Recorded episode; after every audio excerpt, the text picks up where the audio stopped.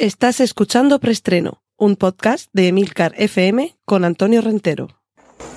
Bien, silencio todo el mundo. Motor. Sonido. Claqueta. Escena 1, toma primera.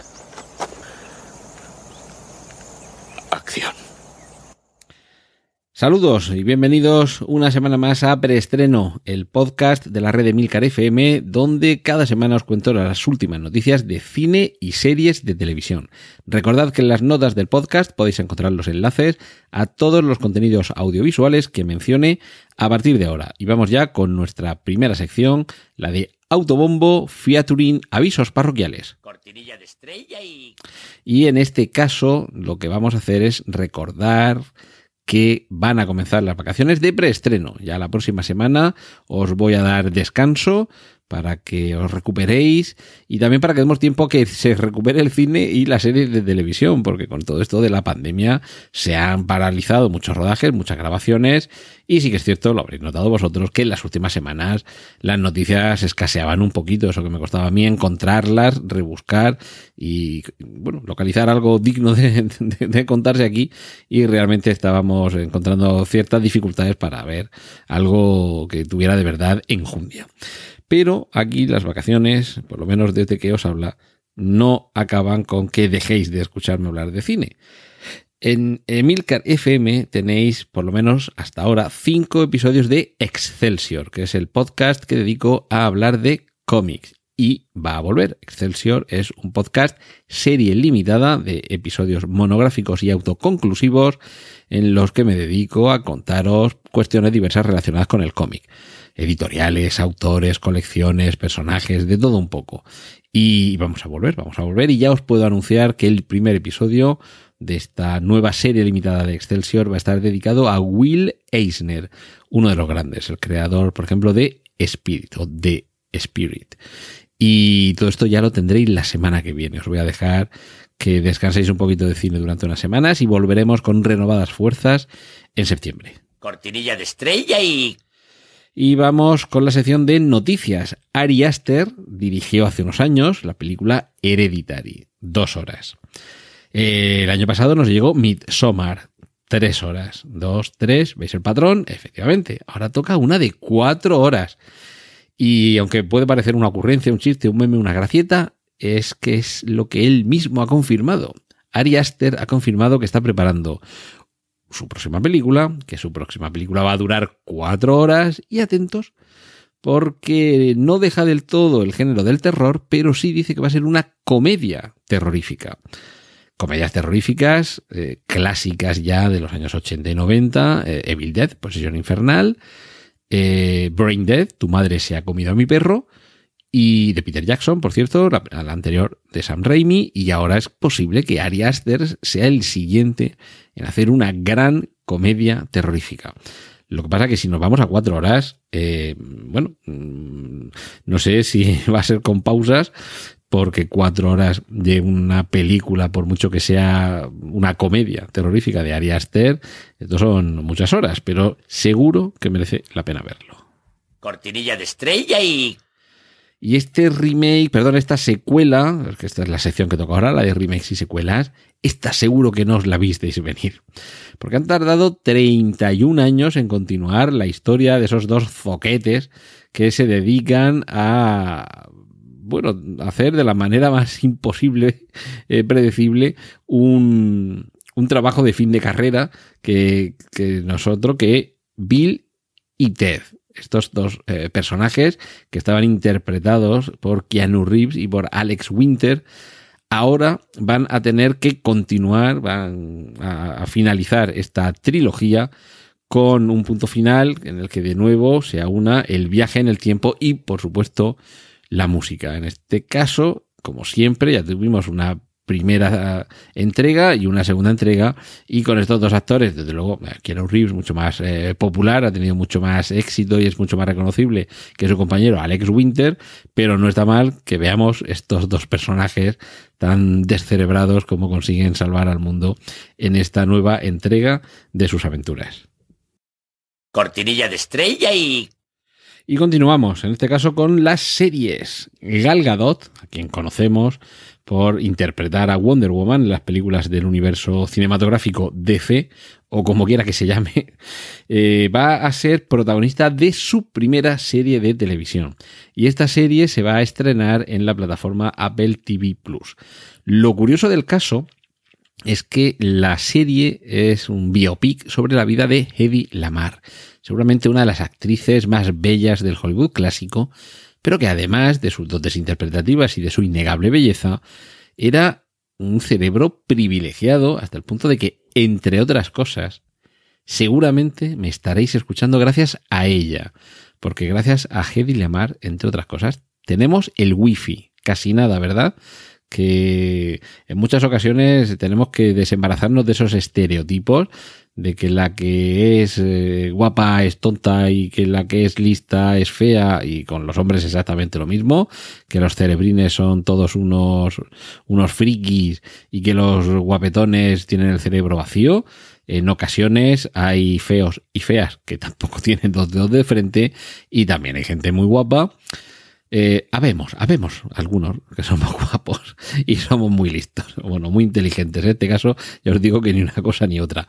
Eh, pero bueno, en el caso de Hedy Lamar, desde luego sí que era uno de esos casos en los que se aunaba la, la inteligencia, el, taller, el talento, la belleza y, en este caso yo creo que aunque no se parezca realmente Gal Gadot, sí que tiene un poco la forma de cara es más o menos similar, también es morena, ojos grandes y expresivos, pero sí que es verdad que el, corte de las facciones no se parece gran cosa. Y desde luego lo que sí que son son dos actrices bellísimas. Así que vamos a ver qué tal se desenvuelve. Por cierto, Gal Gadot, eh, modelo, eh, había sido modelo antes de, de ser actriz. Y una de esas personas que más allá de que sea más o menos eh, bella, es, es, un carisma que irradia, que te la hace simpática, cosa que también es aquello de que más vale caer en gracia que ser gracioso. Eh, hay una colección de GIFs animados de gestos de Gal Gadot que es absolutamente deliciosa. Es decir, que mm, por esa parte sí que tiene parte del por ese lado sí que tiene parte de este magnetismo que tenía Hedy Lamar. Eh, pero claro, lo más interesante es no solo conocer la vida de un personaje famoso de Hollywood, sino su contribución a la ciencia y a la tecnología, que ya digo, seguramente muchos, muchos no conocerán que el origen de esta tecnología que hoy utilizamos varias veces al cabo del día eh, procede de esto, del trabajo de una, de una actriz. Y bueno, mm, confirmaciones de series que nos van a llegar enseguida. La temporada 2 de The Mandalorian nos va a llegar en octubre, según ha confirmado John Favreau, que es el director. Por cierto, hablando también de, gente a la que conocemos por una de sus labores y no por otras, la faceta más popular probablemente de John Favreau, eh, popular en el sentido que más gente le reconozca, es por haber interpretado el personaje de Happy Hogan, el ayudante, el amigo de Tony Stark, en las películas del universo cinematográfico Marvel. Por cierto, también es curioso que eh, fue el, el, compañero de Daredevil en la película de, protagonizada por Ben Affleck, era John Favreau quien interpretaba a Foggy Nelson, es decir, que tiene ya una cierta trayectoria de, de escudero del héroe y en este caso también es que hace bastante tiempo que tiene una carrera muy destacada como director. Y en este caso, desde luego, en la serie de Mandalorian nos ha demostrado que era capaz de hacer con un material de, base quizá demasiado sencillito un, bueno, ofrecernos un resultado fabuloso. Así que muchas, muchas ganas ya de que llegue esta segunda temporada de The Mandalorian. Y terminamos esta sección de series hablando de Snowpiercer. Ya sabéis que se ha estrenado esta serie que amplía el universo de la película de, a ver si lo digo bien, Boon Jong-ho, el director surcoreano, director también de la película Parásitos, y que en Snowpiercer nos presentaba a ese tren que en un mundo postapocalíptico circulaba a toda velocidad por las vías en mitad de un mundo mm, completamente cubierto de nieve, mientras que en el interior de ese tren, en cada uno de los vagones, había como un pequeño microcosmos en el que los distintos estratos o estamentos sociales estaban segmentados en esos vagones. Pues bien, esto se ha aumentado, este universo se ha ampliado con la serie que realmente a mí me costaba pensar que aquí hubiera eh, chicha para tanto guiso, pero bueno, no lo están haciendo bien. He visto solamente los dos primeros episodios de momento y lo que han hecho ha sido convertirlo en, en una investigación eh, criminal. Y ahora lo que sabemos es que por lo menos los creadores tienen pensado que esta serie dure tres temporadas. Lo cual es casi eh, digno de encomio, el que no se cieguen los creadores, los guionistas, los productores, en el a ver hasta dónde alargamos esta serie, a ver cuánto, cuánto podemos sacar de aquí, y que se establezcan unos eh, objetivos un poquito más modestos, o quizás racionales, o quizá incluso razonables, que es, vamos a contar esta historia, esta historia puede durar dos, tres, cuatro temporadas, y creemos que hasta ahí puede llegar, eh, y, no hacer como lo que le pasó, por ejemplo, a Perdidos, que es una de mis series favoritas. Yo siempre os diré que soy de Perdidos, pero sí que es cierto que había un momento en que esa serie ni ellos mismos sabían cómo iban a terminarlo, como decía mi madre. Entonces le han dado el guion al primer tontiloco que pasaba por la puerta y le han dicho, venga, sigue tú escribiendo.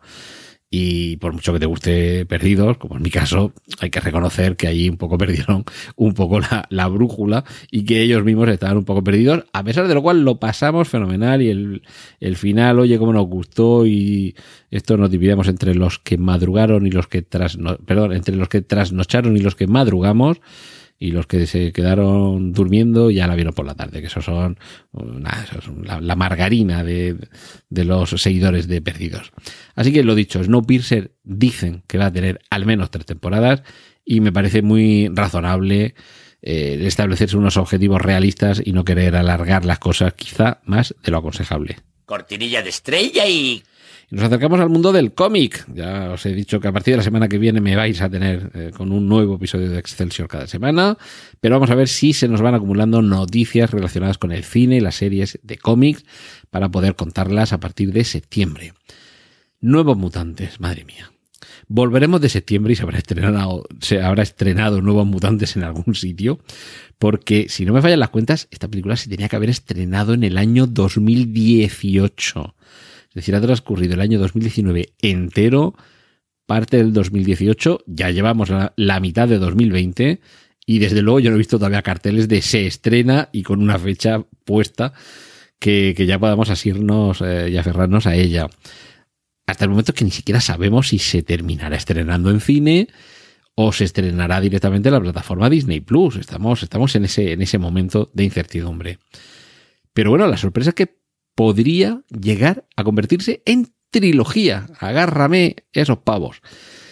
Eh, a ver, yo espero que sí se estrene, que se estrene en cines, pero incluso aunque se estrene en Disney Plus, que tenga éxito, porque el tráiler tenía muy buena pinta. Yo creo que aquí, a pesar de que sea un proyecto heredado de Fox, recordad, eh, Disney compró a Fox el año pasado y ha habido toda una revolución de, gestión de contenidos el año pasado o hace dos años, en 2018 me parece.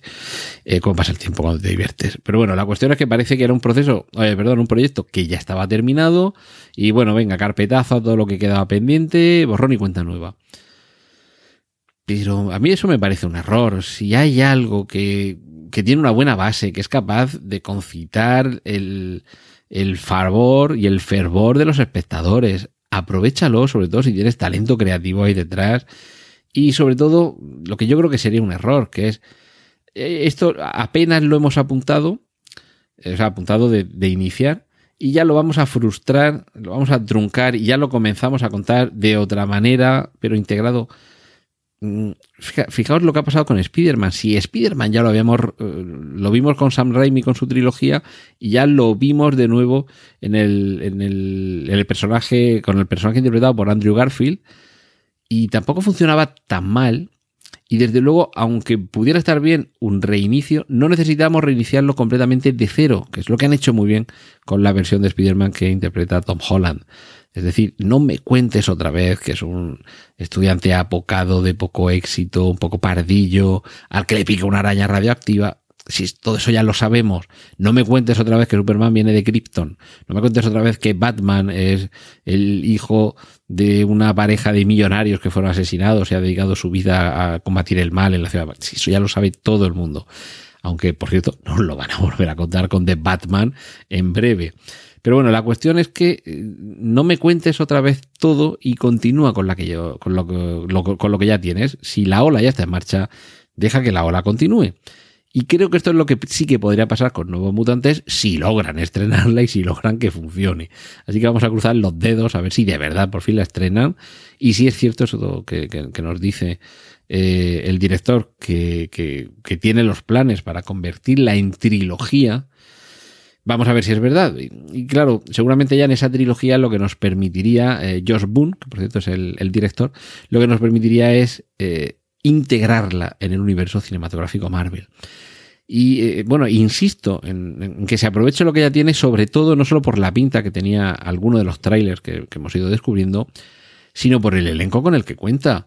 Es que, fijaos que tenemos a Anya Taylor Joy o a Macy Williams. A Anya Taylor Joy la hemos visto eh, últimamente, por ejemplo, en, en Múltiple y en Cristal, eh, no en Cristal, sí, en Cristal. Y a Macy Williams, es como dice el director Rodrigo Cortés, la niña progresivamente fea que aparecía en Juego de Tronos. Y bueno, seguro que reconoceréis algún otro de los rostros que, aparecen en, el tráiler y que aparecerán en, la película. Así que, ¿por qué dejarlos de lado? ¿Por qué cambiar a los rostros que ya tienen unos personajes que se pueden llegar a consolidar? Y a partir de ahí, como tú ya tienes los derechos, cuenta lo que quieras y como quieras. Sobre todo si ya tienes un proyecto más o menos en el que basarte. Pues pues hacedlo, hacedlo, hombre, dejad que crezcan estos nuevos mutantes, que es lo que se hacía con los pezqueñines, que hay que dejarlos crecer. Y rápidamente, JJ Abrams podría dirigir una nueva película de Superman con Henry Cavill de nuevo con la capa y el traje azul con la S en el pecho, lo cual espero que se confirme que será sin, sin duda una magnífica noticia porque yo a pesar de todo sigo creyendo en JJ Abrams, aunque probablemente no sea el nuevo Spielberg, y eso que se le parece, o sea, físicamente incluso se le parece un poquito, con las gafas, el pelo, la mirada, yo creo que se le trae un aire. Pero es que Henry Cavill es que es uno de los mejores Supermanes. Yo creo que, a ver, como Superman, como, no como Clark Kent, ¿de acuerdo? Como Superman, a mí me parece incluso superior al de Christopher Reeve. Pero sí que es cierto que el Clark Kent de Christopher Reeve es insuperable, era magnífico. Y quizá aquí lo hemos visto un poquito menos. Al Clark Kent de Henry Cavill se le nota un poco más subidito, mientras que precisamente el Clark Kent de, Christopher Reeve era lo que debía ser la identidad secreta de Superman, es decir, alguien apocado, cortito, tímido, torpe. Y esto en Henry Cavill lo hemos visto, lo hemos visto con un cuerpazo ahí de, leñador ahí todo tocho que dan ganas de, de, encima. No, este, este era mi Clark Kent que me lo han cambiado, ¿vale? Pero bueno, espero, espero que se confirme. No tanto, fijaos, no tanto porque la nueva película Superman la haga JJ Abrams, que también sino porque Henry Cavill de nuevo vuelva a ser Superman, porque quitando aparte esas veces en las que con CGI le tienen que borrar el bigote que llevaba para otra película y que por contrato no se podía afeitar, quitando eso, sigue siendo el mejor Superman de las últimas décadas. Y terminamos con los superhéroes con eh, noticia relacionada con esos personajes que ahora ya forman parte de nuevo de Disney barra Marvel y que anteriormente estaban en Fox. Los Cuatro Fantásticos. ¿Cómo podrían llegar los Cuatro Fantásticos al universo cinematográfico Marvel? Pues bien, parece que el primero sería la antorcha humana, que nos llegaría un poquito de refilón porque nos llegaría en Spider-Man 3, que sabéis que de momento están ahí con ese acuerdo que hoy son todo amigos y mañana son todo enemigos entre Sony y Disney por continuar contándonos las aventuras del trepamuros. Y es que en Spider-Man 3 podríamos tener a Johnny Storm como compañero eh, de habitación en la facultad de Peter Parker. Johnny Storm, que es la antorcha humana, el miembro más incendiario, literalmente, de los Cuatro Fantásticos. Y otro de los miembros de los Cuatro F, que sería Red Richards, el, el hombre elástico, Mr. Fantástico, podría aparecer en la secuencia post-créditos de Ant-Man 3.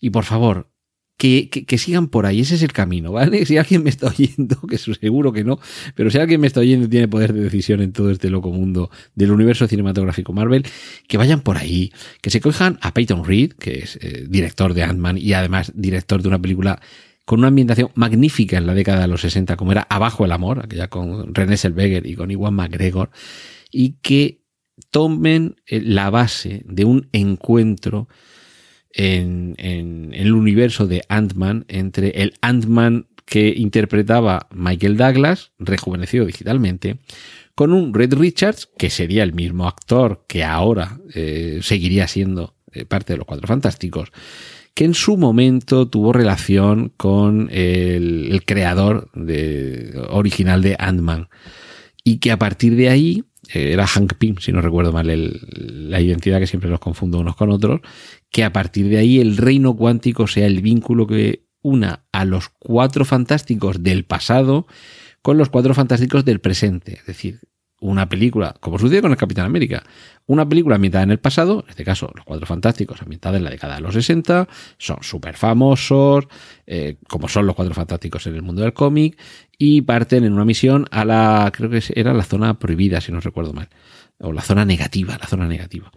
Y ahí se quedan perdidos. Que la zona negativa sea el reino cuántico. Y eso es lo que nos permite recuperarlos ahora, con los mismos actores que no han envejecido, igual que pasaba con Steve Rogers, y que se unan al universo cinematográfico Marvel en la actualidad. Por eso tendríamos a Johnny Storm como compañero de habitación de Peter Parker y a Red Richards como compañero de aventuras tecnológicas con Ant-Man, por favor. Que todo esto no se quede en un sueño. Y finalizamos la sección de los cómics, muy larga esta semana, con un nuevo posible Joker para la película The Batman, en la que vamos a tener a Robert Pattinson interpretando a Bruce Wayne y al detective. Por cierto, este The Batman parece que quiere hacer más hincapié en la parte detectivesca precisamente de este personaje. De hecho, algunos de sus enemigos, en el caso de su archienemigo Ras al Ghul, se dirigen a Batman como el detective. Porque es que eso era Batman al principio. De hecho, apareció en la revista Detective Comics, que es de donde procede el, nombre de la editorial DC Comics. Y, esperemos que así sea, que aunque también le veamos con su traje, ya hemos visto algunas fotos, algunos vídeos con su traje, con su coche, pero que el aspecto detectivesco no se descuide y al parecer ya conoceríamos a unos cuantos de sus enemigos y uno de estos podría ser el Joker. Así que nada, un nuevo Joker para sumar al elenco de los que ya conocemos. Cortinilla de estrella y y vamos a finalizar con la sección dedicada a las adaptaciones. En este caso, una adaptación de videojuego. Ya os lo he comentado en, semanas o meses anteriores. El videojuego The Last of Us va a, transformarse en serie de televisión en la plataforma HBO. Y ya sabemos quién va a ser el director, por lo menos, del episodio piloto de esta serie. No sé si os va a decir demasiado el nombre, Johan Renck, pero Johan Renck es el director de Chernobyl, sin duda una de las series más importantes, más aclamadas y más ultra recomendables de los últimos, a lo mejor, dos o tres años. Si no la habéis visto, no sé qué estáis haciendo escuchándome. Parad esto, ved Chernobyl ya me recuperaréis en algún momento pero id a verla y creo que es una garantía de éxito que le encarguen a John Renk la dirección de The Last of Us, que yo realmente el juego, o sea, sé que existe, he visto alguna cinemática y algún tráiler y demás, y no lo he jugado, sé más o menos de qué va, pero convertirlo en serie de televisión tiene una pinta fabulosa y seguro que quienes sí que conozcáis el juego y sí hayáis visto la serie Chernobyl, diréis, claro, cómo no, quién la iba a dirigir que no fuera él. Cortinilla de estrella y y finalizamos. Muchísimas gracias por toda esta temporada 2019-2020, por haber estado cada semana al otro lado. Yo aquí en este lado del micrófono, vosotros a ese lado del, altavoz, del auricular o donde me estéis escuchando. Muchísimas gracias por, por todas las descargas, los mensajes que habéis enviado en alguna ocasión. Poquitos, ¿eh? Poquitos. Aquí hay poca comunicación. Muy mal. Eh, seguramente muy mal por mi parte, que tampoco la fomento demasiado. Pero de verdad, muchísimas gracias por haber estado ahí durante toda la temporada. Eh, a mediados de septiembre regresaré, regresaré con renovadas fuerzas. Esto es como las películas de James Bond. James Bond volverá y Antonio Rentero también volverá a hablaros de cine. Porque, insisto, a partir de la semana que viene aquí en Emilcar FM, buscadme en Excelsior hablando de cómic. Feliz verano, pasadlo genial en cuanto abran los cines, os quiero ver ahí haciendo cola, manteniendo la distancia de seguridad para volver a reencontrarnos con las películas, seguir consumiendo eh, buen cine y buenas series en las plataformas de streaming y de verdad, ser muy, muy, muy felices. ¡Y corten!